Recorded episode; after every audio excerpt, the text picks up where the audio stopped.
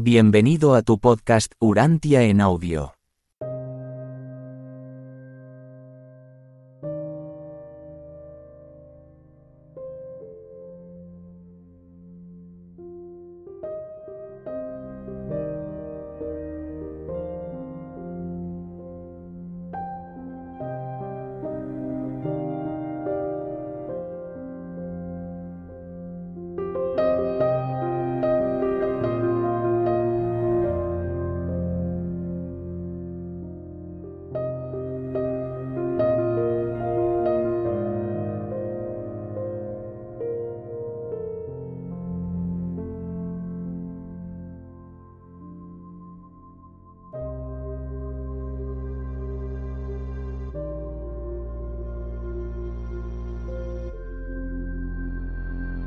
Escrito, 130. De camino a Roma. En su periplo por el mundo romano, Jesús empleó la mayor parte de su vigésimo octavo año de vida en la tierra al igual que todo su vigésimo noveno año de vida. Jesús y los dos nativos de la India, Gonod y su hijo Ganid, partieron de Jerusalén el domingo por la mañana, 26 de abril del año 22. Hicieron su viaje según el calendario previsto, y Jesús se despidió del Padre, y del Hijo en la ciudad de Charax, en el Golfo Pérsico, el 10 de diciembre del año siguiente, el año 23. Desde Jerusalén se dirigieron a Cesarea por el camino de Jope. En Cesarea tomaron un barco para Alejandría, y desde esta ciudad, navegaron hasta la Sea, en Creta. Desde Creta zarparon hasta Cartago, deteniéndose brevemente en Cirene. En Cartago tomaron un barco para Nápoles, parando en Malta, Siracusa y Mesina. Desde Nápoles fueron a Capua, desde donde viajaron por la vía Apia hasta Roma. Tras su estancia en Roma, se dirigieron por tierra a Tarento, desde donde zarparon para Atenas, en Grecia, parando en Nicópolis y Corinto. Desde Atenas fueron a Éfeso a través de Troas. Desde Éfeso navegaron hacia Chipre, echando ancla en Rodas.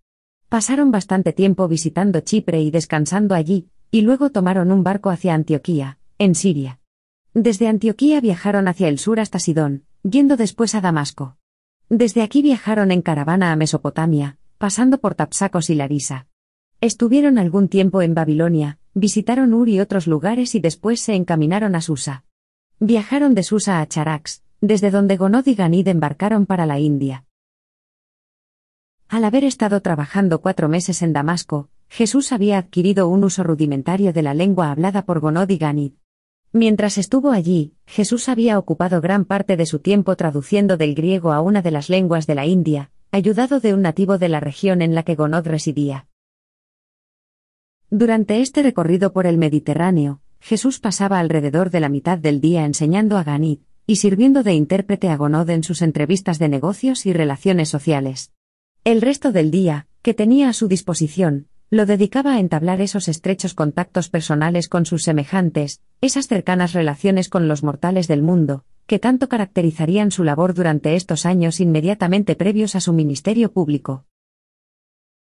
A causa de la observación directa y del contacto real entablado, Jesús se familiarizó con la civilización material e intelectual superior de Occidente y del Levante, de Gonod y de su brillante hijo aprendió mucho acerca de la civilización, y de la cultura de la India y de China, porque Gonod, al ser el mismo ciudadano de la India, había efectuado tres largos viajes al imperio de la raza amarilla. Durante esta larga y estrecha relación, el joven Ganid aprendió mucho de Jesús. Desarrollaron un mutuo gran afecto, y el padre del muchacho trató muchas veces de convencer a Jesús de que los acompañara a la India, pero él siempre se negó alegando el imperativo que tenía que regresar a Palestina con su familia.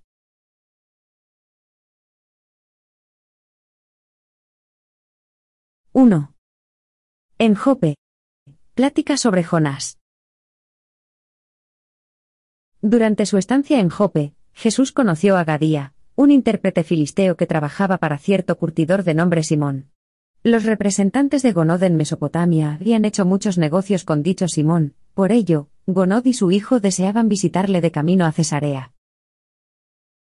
Mientras se quedaron en Jope, Jesús y Gadía se hicieron buenos amigos. El joven filisteo era un buscador de la verdad. Jesús era un dador de la verdad, él era la verdad para esa generación de Urantia. Cuando un gran buscador de la verdad, y un gran dador de la verdad se encuentran, el efecto es una iluminación grande y libertadora, que nace de la vivencia de la nueva verdad. Un día, tras la cena, Jesús y el joven filisteo pasearon por la orilla del mar, y Gadía, sin saber que este escriba de Damasco, era tan buen conocedor de las tradiciones hebreas, mostró a Jesús el lugar desde donde se creía que Jonás había embarcado para su desafortunado viaje a Tarsis. Y cuando había terminado sus comentarios, le hizo esta pregunta a Jesús. ¿Crees que el gran pez se tragó realmente a Jonás? Jesús notó que la vida del joven había estado muy influenciada por esta tradición, y que sus reflexiones le habían inculcado la insensatez de intentar huir de su deber, así pues, Jesús no dijo nada que pudiera destruir de repente los fundamentos de lo que motivaba en ese momento a Gadía en su vida práctica. En respuesta a su pregunta, Jesús dijo, Amigo mío, todos somos como Jonás, con una vida que vivir conforme a la voluntad de Dios, y cada vez que buscamos escapar de nuestras obligaciones diarias actuales, para ir en busca de alicientes lejanos, nos ponemos, de ese modo, bajo el control inmediato de influencias que no están sujetas a los poderes de la verdad, ni a las fuerzas de la rectitud. Huir del deber es sacrificar la verdad. Eludir servir a la luz y a la vida solo puede desembocar en esos dolorosos conflictos con las dificultosas ballenas del egoísmo, que acaban por llevar a las tinieblas y a la muerte, a menos que esos jonases, que han abandonado a Dios, aunque se encuentren en las profundidades de su desesperación, vuelvan sus corazones hacia la búsqueda de Dios y su bondad. Y cuando estas almas abatidas buscan sinceramente a Dios, hambrientos de verdad y sedientos de rectitud, no hay nada que las pueda mantener más en cautiverio. No importa cuán profundos sean los abismos en los que se hayan caído, cuando se busca la luz de todo corazón, el Espíritu del Señor Dios de los cielos las liberará de su cautiverio, las malévolas circunstancias de la vida las arrojarán a la tierra firme de las nuevas oportunidades, para llevar a cabo un servicio renovado y vivir una vida más sensata. Gadía se sintió poderosamente conmovido por las enseñanzas de Jesús, y siguieron charlando junto a la orilla del mar hasta muy entrada la noche, y antes de dirigirse a sus alojamientos, oraron juntos y el uno por el otro. Gadía fue el mismo que escuchó más tarde las predicaciones de Pedro, convirtiéndose en un profundo creyente de Jesús de Nazaret y quien, una noche sostuvo un memorable debate con Pedro en casa de Dorcas.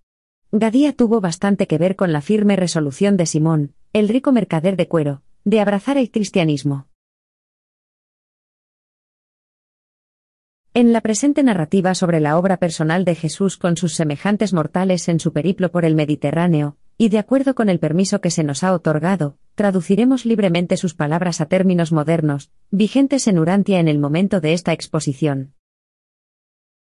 La última charla que Jesús mantuvo con Gadía guardaba relación con el tema del bien y del mal. Este joven filisteo estaba muy preocupado por el sentimiento de injusticia que le producía la presencia del mal en el mundo junto a la del bien. Dijo, Si Dios es infinitamente bueno, ¿cómo puede permitir que suframos las aflicciones del mal? Al fin y al cabo, ¿quién crea el mal? En esos días, muchos aún creían que Dios creaba tanto el bien como el mal, pero Jesús nunca impartió tal errónea enseñanza. Al responder a esta pregunta, Jesús dijo, Hermano mío, Dios es amor, así pues, debe ser bueno, y su bondad es tan grande, y real que no puede contener las cosas pequeñas e irreales del mal. Dios es tan positivamente bueno que no hay absolutamente ningún lugar en él para la negatividad del mal. El mal es la elección inmadura, y el traspié irreflexivo de los que se resisten a la bondad, rechazan la belleza y son desleales a la verdad. El mal es solo la disfunción de la inmadurez, o la influencia perturbadora y distorsionadora de la ignorancia. El mal es la inevitable oscuridad que sigue de cerca al insensato rechazo de la luz. El mal es lo sombrío y lo falso, y cuando se abraza conscientemente y se avala deliberadamente, se convierte en pecado. Tu Padre de los cielos, al otorgarte el poder de escoger entre la verdad y el error, creó el potencial negativo del camino positivo de la luz y de la vida, pero tales errores del mal son realmente inexistentes hasta ese momento en el que la criatura inteligente, hace que exista al elegir equivocadamente su modo de vida. Y entonces, ese mal crece después hasta el grado de pecado por decisión consciente y deliberada de esa misma criatura, malintencionada y rebelde. Es por ello por lo que nuestro Padre Celestial permite que el bien y el mal, marchen juntamente hasta el fin de la vida, al igual que la naturaleza permite que el trigo y la cizaña, crezcan uno al lado del otro hasta el momento de la siega.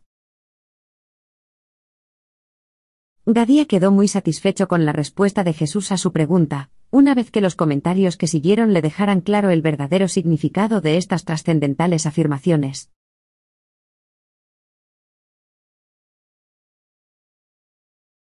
—2. En Cesarea. Jesús y sus amigos se quedaron en Cesarea más tiempo de lo esperado, porque se descubrió que una de las enormes palas del timón de la embarcación en la que planeaban embarcar corría peligro de partirse. El capitán decidió permanecer en puerto mientras se fabricaba una nueva. Había escasez de carpinteros capacitados para realizar tal tarea, y Jesús se ofreció voluntariamente para ayudar.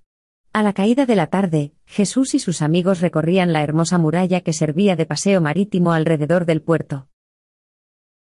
Ganit disfrutó mucho de la explicación de Jesús sobre la red de agua de la ciudad, y el método por el que las mareas se usaban para limpiar las calles y las alcantarillas de la ciudad. El joven indio quedó muy impresionado con el templo de Augusto, situado en una elevación y al que coronaba una colosal estatua del emperador romano. La segunda tarde de su estancia, los tres asistieron a una función en el enorme anfiteatro, que podía tener cabida para veinte mil personas, y esa misma noche, fueron a una obra griega en el teatro. Estos eran los primeros espectáculos de este tipo, que Ganid había presenciado en su vida, e hizo muchas preguntas a Jesús al respecto. En la mañana del tercer día hicieron una visita oficial al palacio del gobernador, porque Cesarea era la capital de Palestina, y la residencia del procurador romano. En su posada se alojaba también un mercader de Mongolia, y puesto que era del lejano oriente y hablaba bastante bien el griego, Jesús tuvo algunas largas conversaciones con él. A este hombre le impresionó mucho la filosofía de vida de Jesús, y nunca olvidaría sus palabras de sabiduría sobre el modo de vivir la vida celestial, mientras se está en la tierra rindiéndose diariamente a la voluntad del Padre Celestial. El mercader era taoísta, y por ello, se había convertido en un firme creyente en la doctrina de una deidad universal. Cuando regresó a Mongolia, comenzó a enseñar estas verdades avanzadas a sus vecinos y socios comerciales, y como consecuencia directa de tal labor, su hijo mayor decidió hacerse sacerdote taoísta. A lo largo de su vida, este joven ejerció una gran influencia en beneficio de la verdad avanzada, un hijo y un nieto le siguieron, también consagrándose fielmente a la doctrina del Dios único. El gobernante supremo del cielo. Aunque la rama oriental de la Iglesia cristiana primitiva, cuya sede estaba en Filadelfia, permaneció más fiel a las enseñanzas de Jesús, que la comunidad de Jerusalén, fue desafortunado que no hubiese nadie como Pedro, que acudiese a China, o como Pablo, que entrase en la India, donde el terreno espiritual estaba tan favorablemente abonado para plantar la semilla del nuevo Evangelio del Reino. Estas mismas enseñanzas de Jesús, tal como las observaban los filadelfianos, hubiesen efectuado en las mentes de los pueblos asiáticos, espiritualmente hambrientos, el mismo llamamiento inmediato y efectivo que las predicaciones de Pedro y de Pablo en Occidente. Uno de los jóvenes que trabajaba cierto día con Jesús en la pala del timón se mostró muy interesado en los comentarios que hacía durante su jornada de arduo trabajo en el astillero. Cuando Jesús insinuó que el Padre de los cielos se interesaba por el bienestar de sus hijos de la tierra, Anaxando, este joven griego, dijo, Si los dioses se interesan por mí, ¿por qué no quitan entonces al capataz cruel e injusto de este taller? El joven se quedó sorprendido cuando Jesús le respondió, Puesto que conoces los caminos de la bondad y valoras la justicia, quizás los dioses hayan puesto a este hombre errado cerca de ti para que puedas llevarlo por ese camino mejor. Tal vez tú eres la sal que pueda hacer que este hermano sea más agradable para todos los otros hombres, esto es, si no has perdido tu sabor. Tal como está la situación, este hombre es tu amo, porque sus malos modos te influyen de forma desfavorable. ¿Por qué no haces valer tu dominio sobre el mal, gracias al poder de la bondad, y te conviertes así en el dueño de todas las relaciones entre vosotros dos? Preveo que el bien que hay en ti podría vencer al mal que hay en él, si le dieras una oportunidad justa y realista.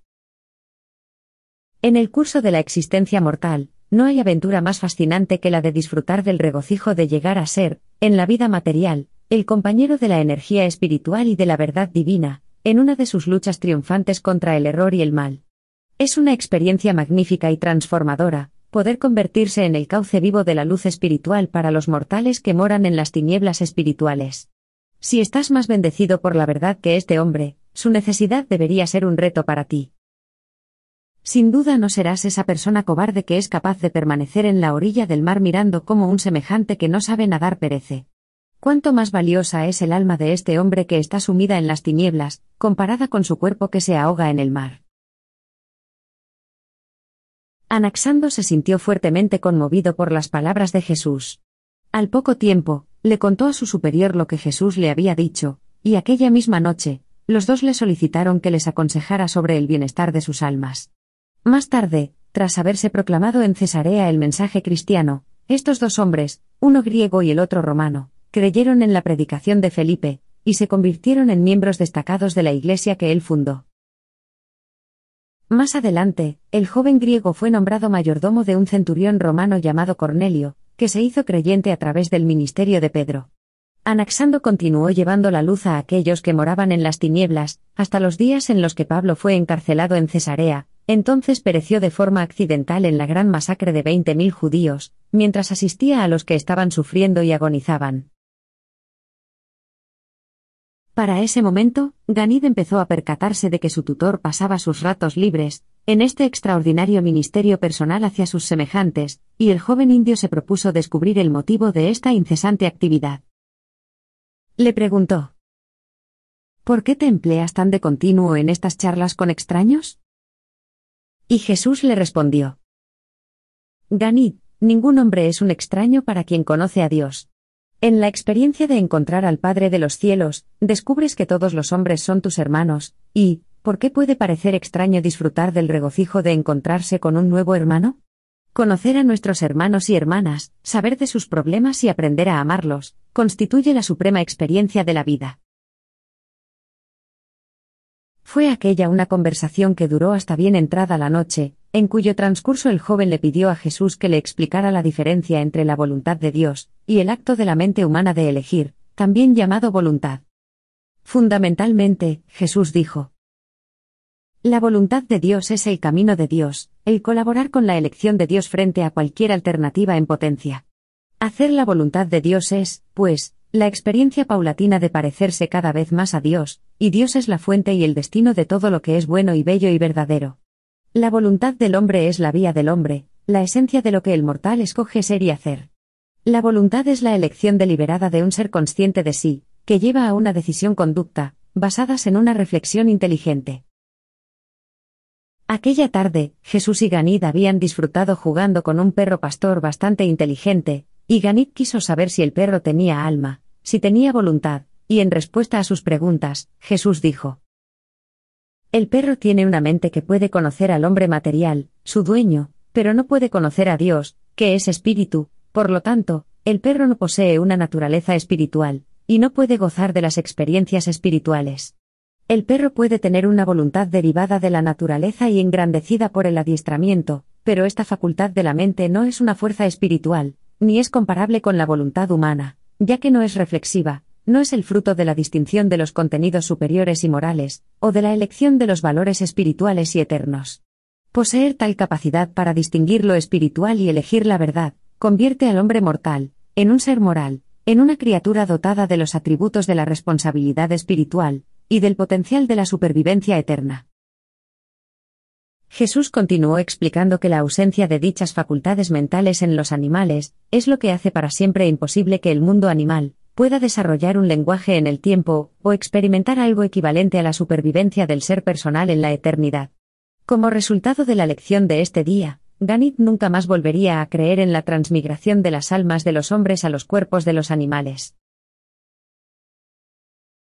Al día siguiente, Ganit comentó todo esto con su padre, y en respuesta a una pregunta de Gonod, Jesús explicó que, las voluntades humanas que solamente se ocupan de adoptar decisiones temporales relativas a los problemas materiales de la existencia animal, están condenadas a perecer con el tiempo.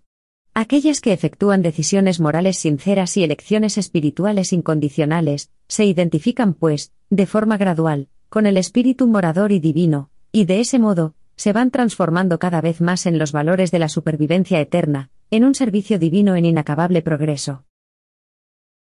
En ese mismo día, oímos por vez primera esa crucial verdad que, formulada en términos modernos, significaría La voluntad es esa manifestación de la mente humana que posibilita a la conciencia subjetiva expresarse objetivamente, y experimentar el fenómeno de anhelar ser semejante a Dios. Y es en este mismo sentido por el que todo ser humano reflexivo, y de mentalidad espiritual puede llegar a ser creativo.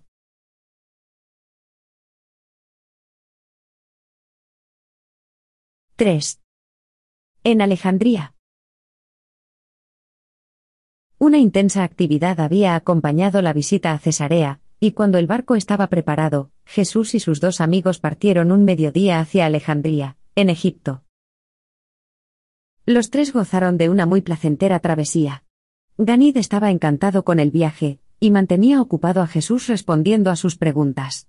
Al aproximarse al puerto de la ciudad, el joven se emocionó al ver el gran faro de faros, situado en la isla que Alejandro había unido mediante un dique con la tierra firme, creando así dos magníficos puertos y haciendo, de este modo de Alejandría, la encrucijada comercial marítima de África, Asia y Europa.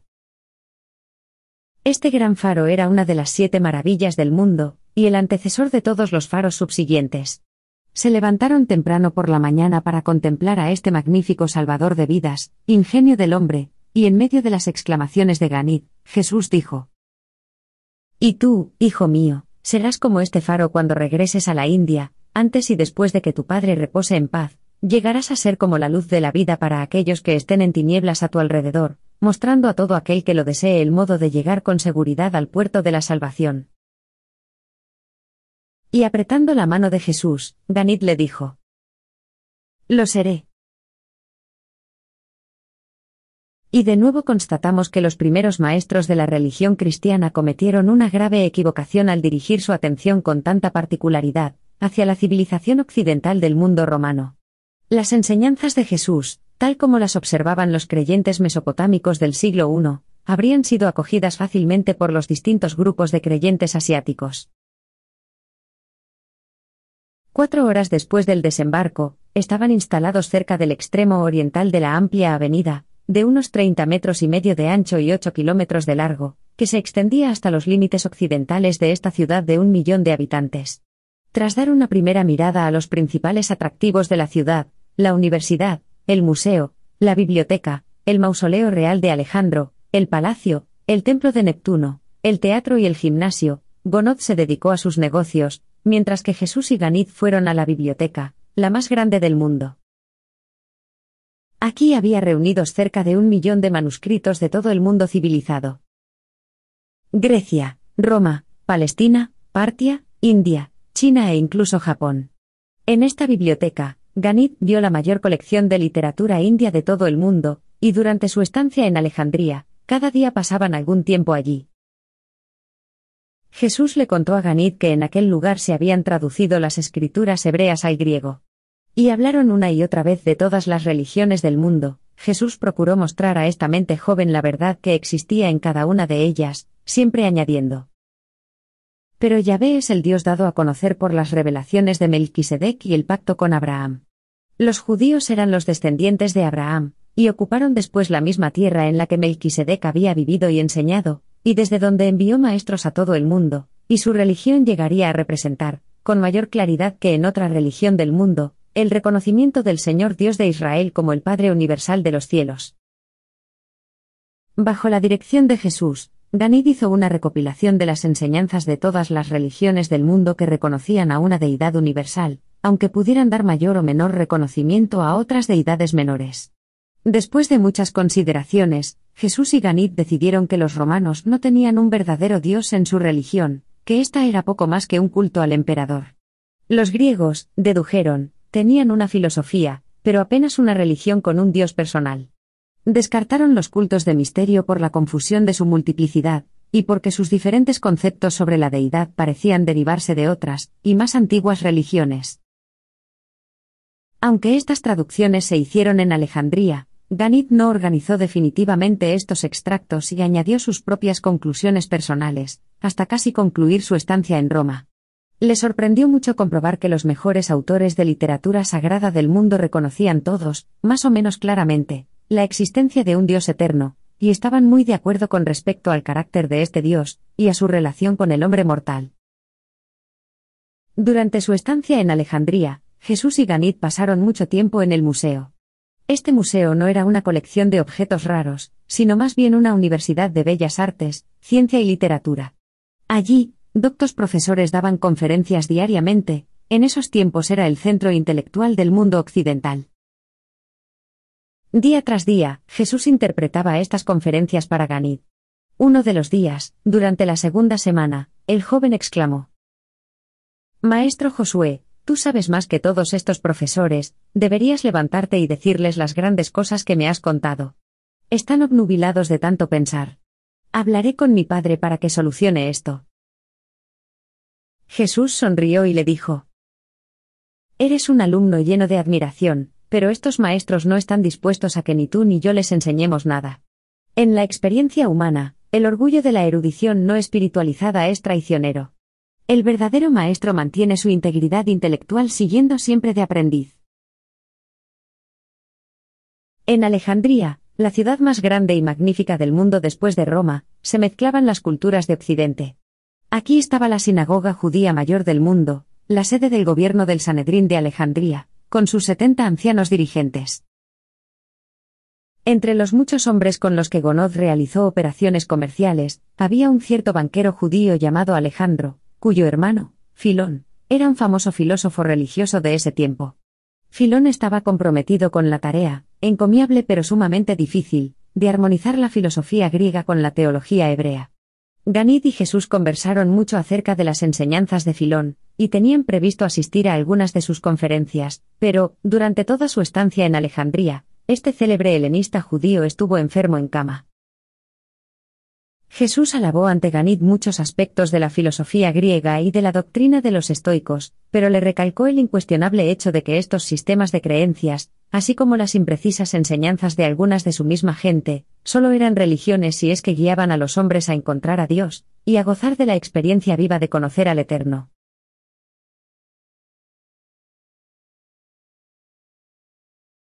¡4! Plática sobre la realidad. La noche antes de dejar Alejandría, Ganid y Jesús tuvieron una larga conversación con uno de los profesores de la universidad que impartía gobierno, y que dio una conferencia sobre las enseñanzas de Platón.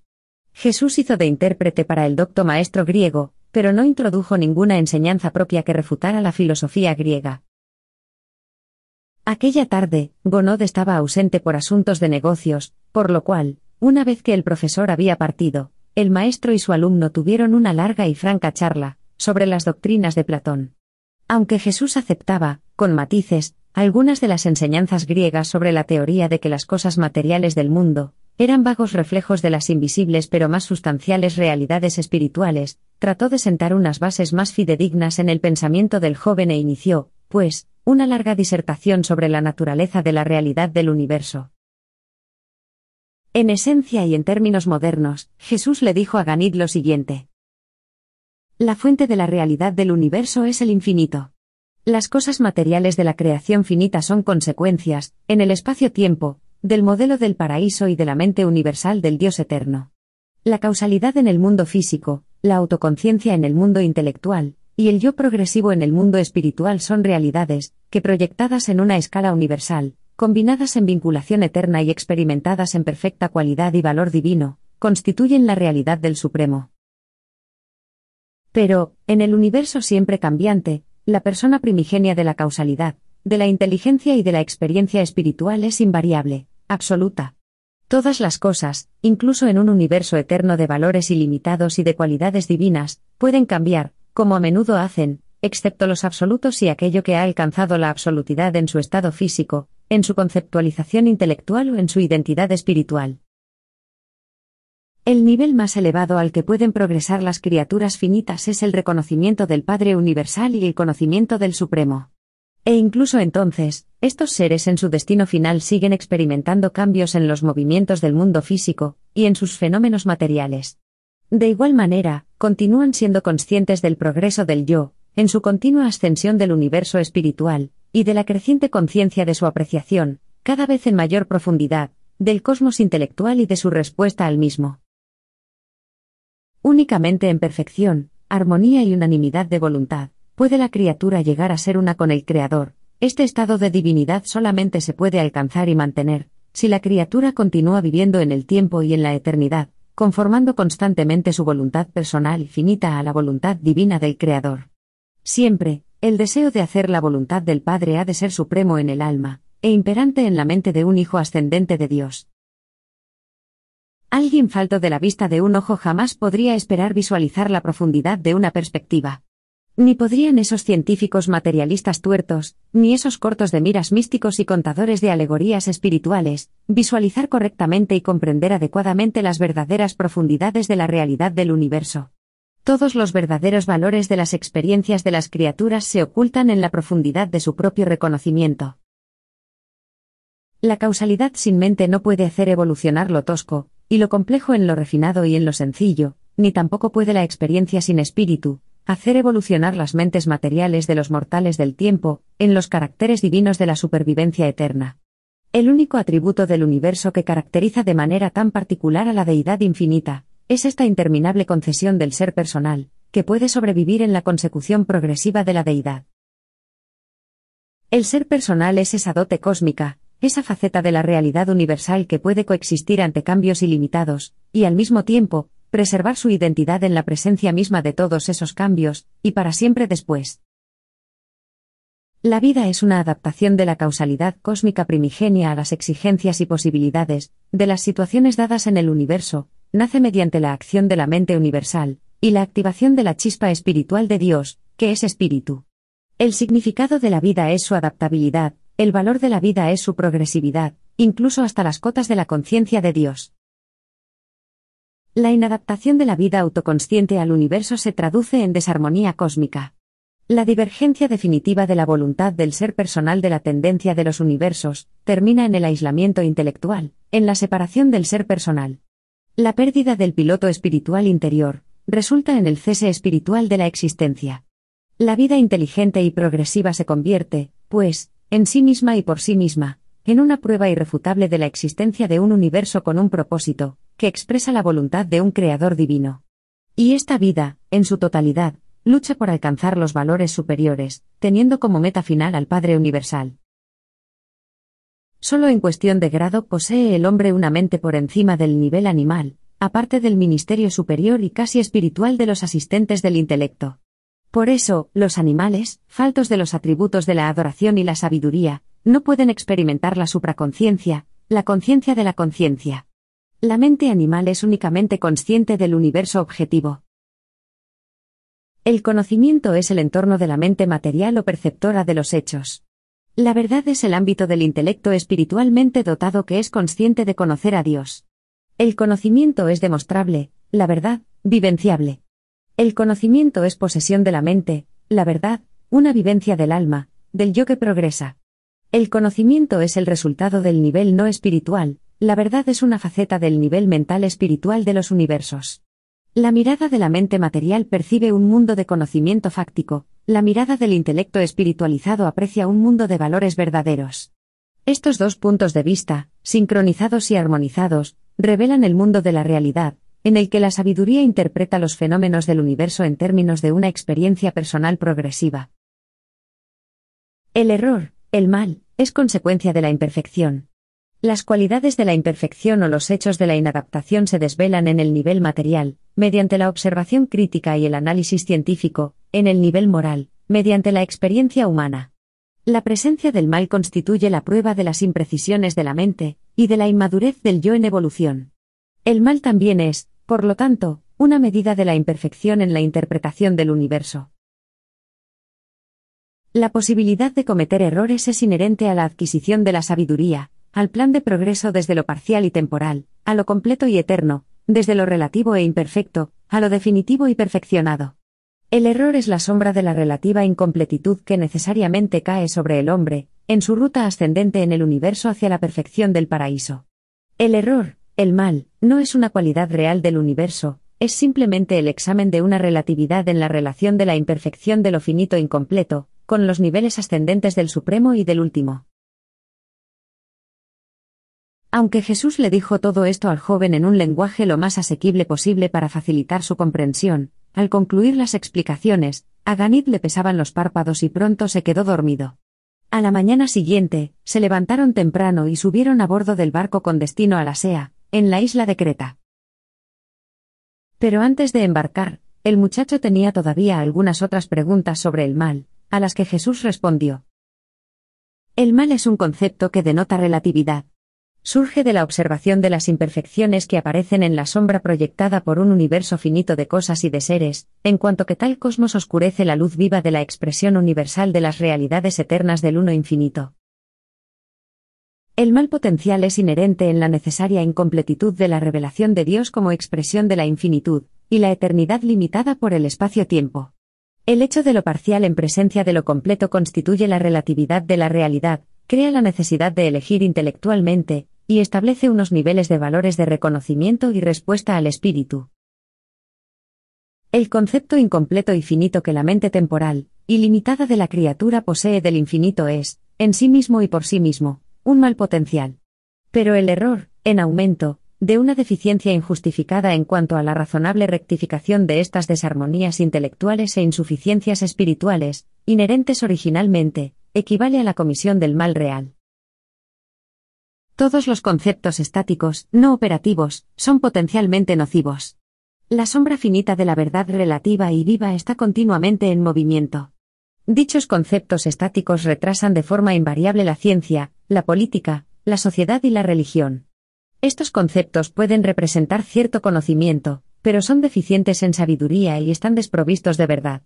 Si bien, no permitas que el concepto de la relatividad te induzca al engaño, como para no poder reconocer la coordinación del universo bajo la guía de la mente cósmica, y su estabilizada dirección por parte de la energía y del espíritu del Supremo.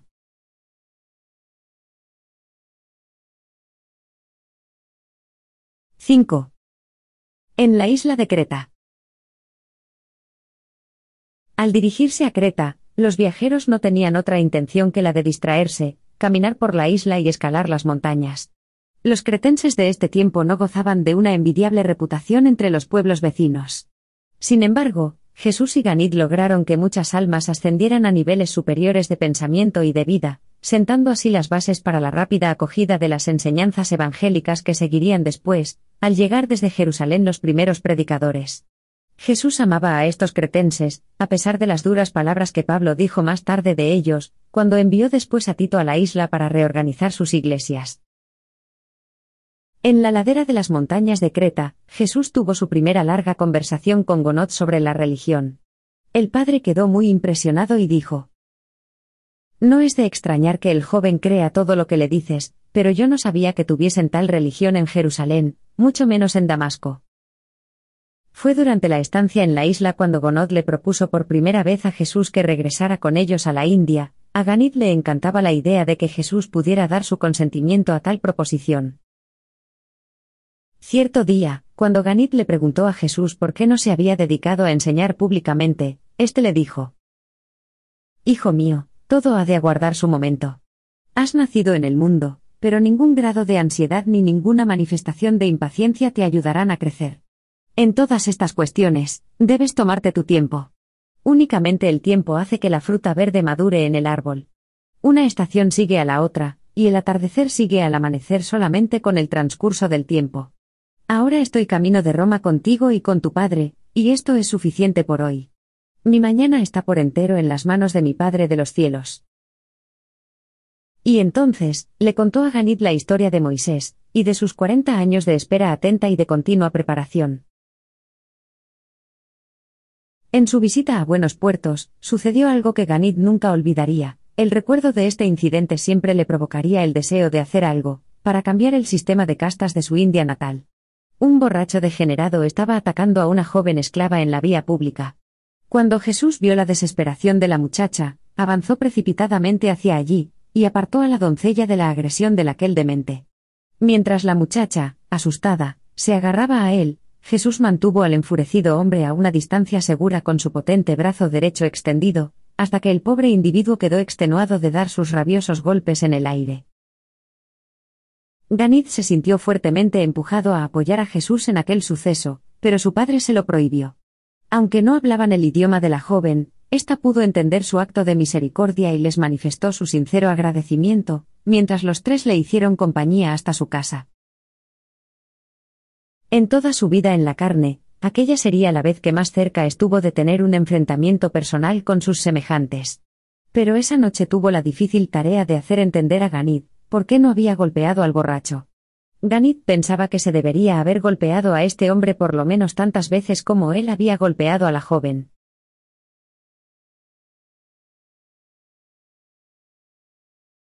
—6. El joven que tenía miedo. Mientras estaban en las montañas, Jesús tuvo una larga charla con un joven que estaba temeroso y abatido.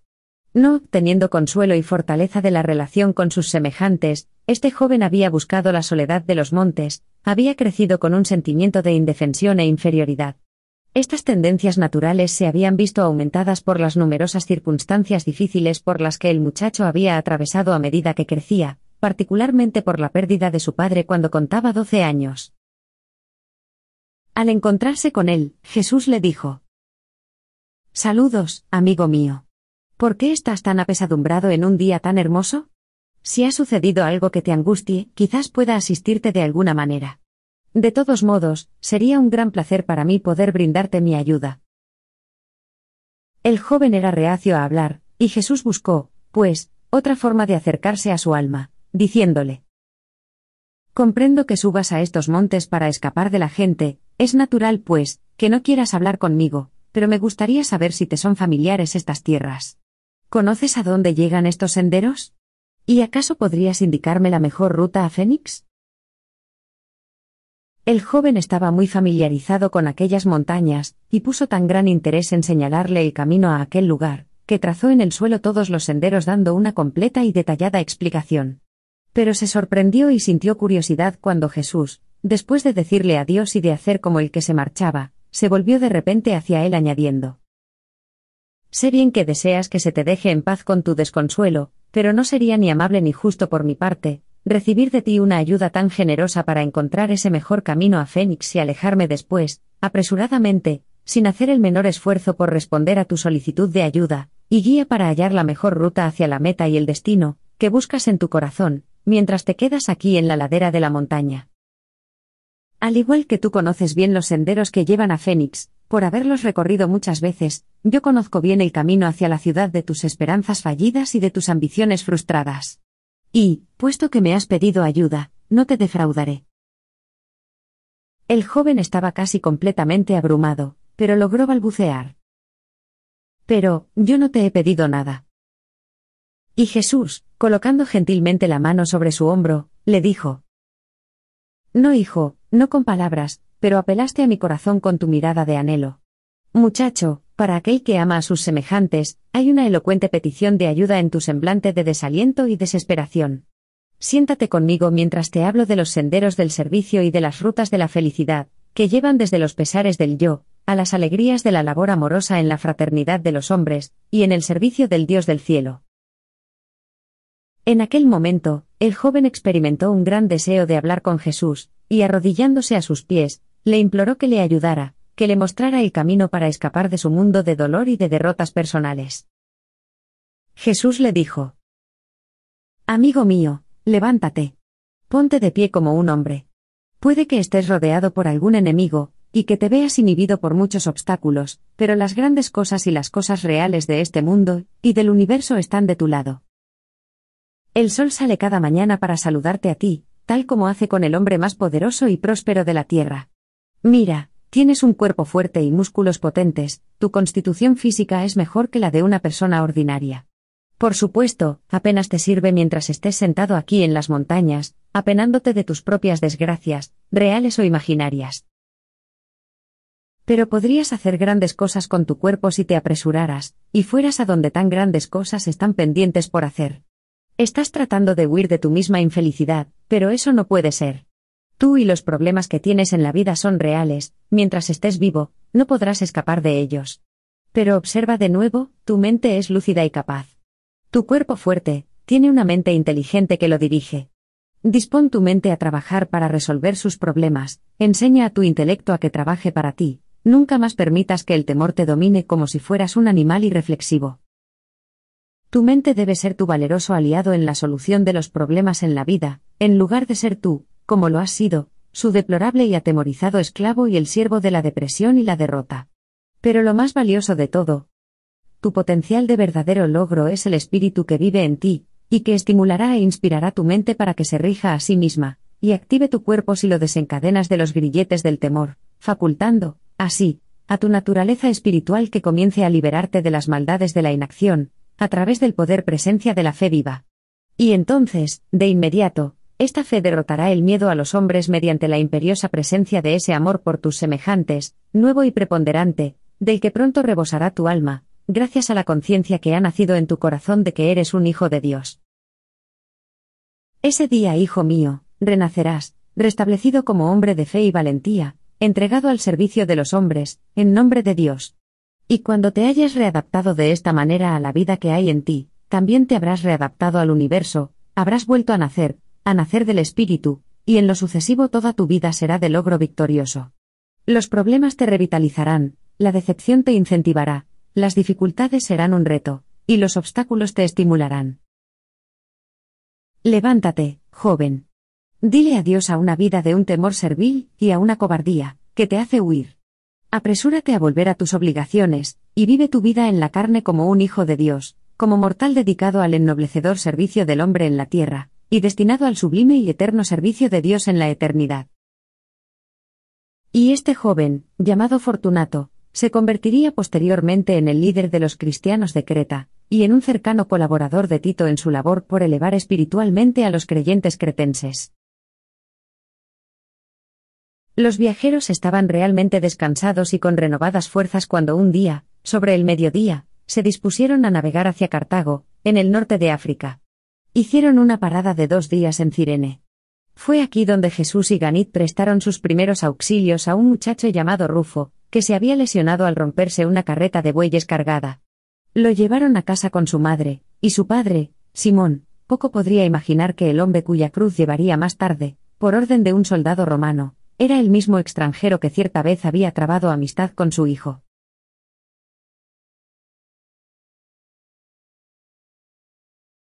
—7. En Cartago. Plática sobre el tiempo y el espacio. La mayor parte del trayecto hacia Cartago, Jesús estuvo charlando con sus compañeros de viaje sobre temas sociales, políticos y comerciales, apenas si dijo nada sobre religión. Por primera vez, Gonod y Ganit comprobaron que Jesús era un buen narrador, y lo mantuvieron atareado contando historias de sus tempranos años de vida en Galilea. También se enteraron de que se había criado en Galilea, y no en Jerusalén o Damasco.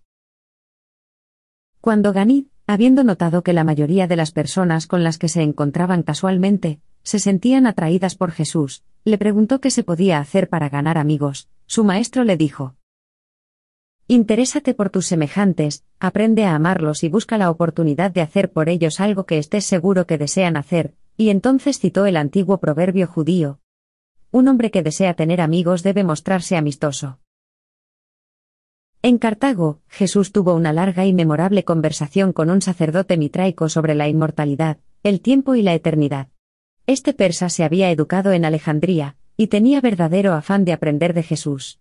Expresado en terminología moderna, Jesús, en respuesta a sus muchas preguntas, le comentó esencialmente lo que sigue. El tiempo, tal como lo percibe la conciencia de la criatura, es el fluir de los acontecimientos temporales. El tiempo es el nombre dado a la sucesión-disposición mediante la cual los acontecimientos se reconocen y se separan.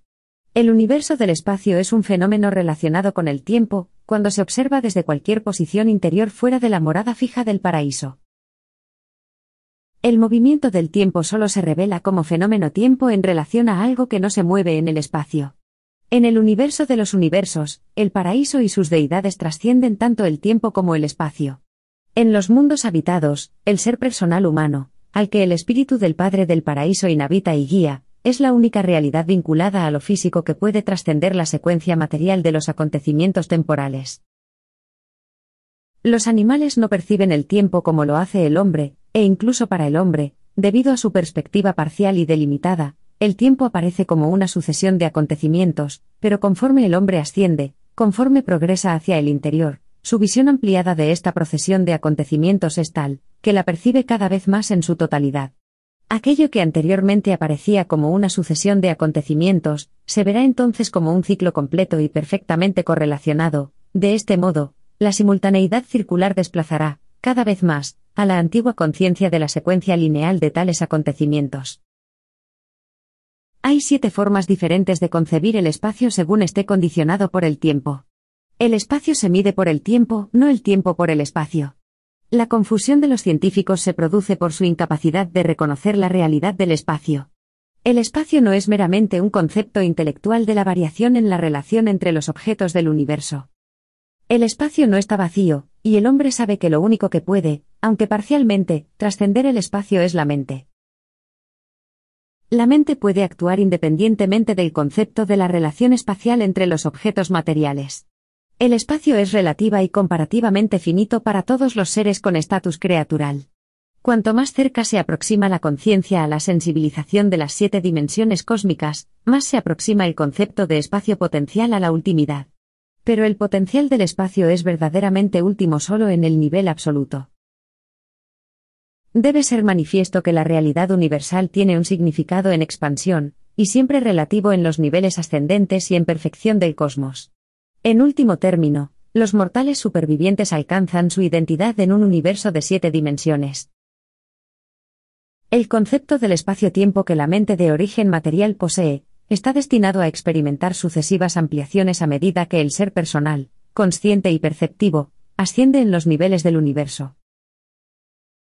Cuando el hombre logra alcanzar una mente intermedia entre los planos de existencia material y espiritual, sus ideas del espacio-tiempo se expanden enormemente, tanto en cuanto a la cualidad de la percepción como a la cantidad de la experiencia. Los conceptos cósmicos, crecientes, que en su progreso adquiere un ser personal espiritual se deben al aumento tanto de la profundidad de la percepción como al alcance de la conciencia. Y a medida que el ser personal prosigue, hacia arriba y hacia el interior, hasta los niveles trascendentales de semejanza con la deidad, el concepto del espacio-tiempo se aproximará, cada vez más, a los conceptos sin tiempo y sin espacio de los absolutos. Relativamente, y conforme a sus logros trascendentales, los hijos de destino último, llegarán a concebir estos conceptos del nivel absoluto.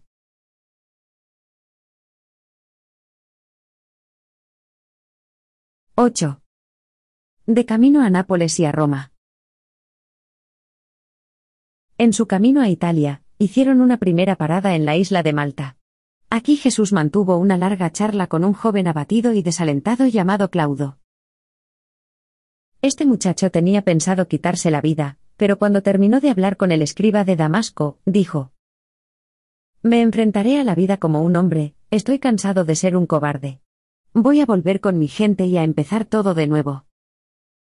Pronto se convirtió en un entusiasta predicador de los cínicos, y más tarde, incluso se uniría a Pedro para proclamar el cristianismo en Roma y en Nápoles. Tras la muerte de Pedro, Claudo fue a España para predicar el Evangelio. Pero nunca supo que el hombre que le había inspirado en Malta era el mismo Jesús, a quien después daría a conocer como el libertador del mundo. En Siracusa estuvieron una semana completa. En esta parada, el hecho más destacado fue la rehabilitación de Esdras, el judío descarriado, a cargo de la taberna en la que Jesús y sus compañeros se detuvieron. Esdras quedó encantado por la forma en la que se expresaba Jesús, y le pidió que le ayudara a volver a la fe de Israel. Le expresó su desesperanza diciéndole, Quiero ser un verdadero hijo de Abraham, pero no puedo encontrar a Dios. Jesús le dijo, si realmente quieres encontrar a Dios, ese deseo es en sí mismo una prueba de que ya lo has hallado. Tu problema no es que no puedas encontrar a Dios, porque el Padre ya te ha encontrado a ti, tu problema es simplemente que no conoces a Dios. ¿Acaso no has leído las palabras del profeta Jeremías? Me buscaréis y me hallaréis, porque me buscaréis de todo vuestro corazón? ¿Y acaso no dice este mismo profeta?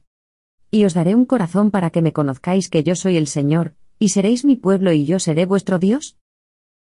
¿Y no has leído también en las escrituras donde dice, Él mira sobre los hombres, y si uno dice, He pecado y he pervertido lo recto, pero de nada me ha aprovechado, entonces Dios librará a su alma de la oscuridad y verá la luz? Y Esdras encontró a Dios para satisfacción de su alma. Después, este judío, en colaboración con un adinerado prosélito griego, construyó la primera iglesia cristiana de Siracusa. En Mesina pararon solo durante un día, pero resultó suficiente como para cambiar la vida de un joven muchacho, vendedor de frutas, a quien Jesús compró frutas y él lo alimentó a su vez, con el pan de vida. El joven no olvidaría nunca las palabras de Jesús ni su amable mirada cuando, apoyando la mano sobre su hombro, le dijo, Adiós, hijo mío, ten coraje mientras creces y te haces un hombre, y una vez que hayas alimentado tu cuerpo, aprende también a alimentar tu alma. Mi Padre que está en los cielos estará contigo y va contigo. El muchacho se hizo seguidor de la religión mitraica, y luego se convirtió a la fe cristiana. Por fin llegaron a Nápoles y notaron que no estaban lejos de Roma, su destino final.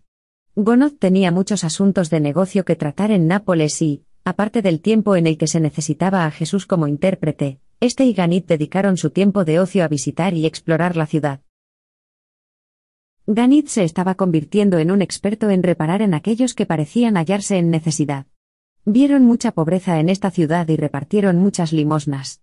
Pero Ganit nunca llegaría a entender el significado de las palabras de Jesús cuando, tras haber dado una moneda a un mendigo de la calle, se negó a hacer una pausa en su camino para consolar a aquel hombre con sus palabras. Jesús dijo, ¿Por qué emplear palabras en vano con alguien que no puede captar el significado de lo que se le dice?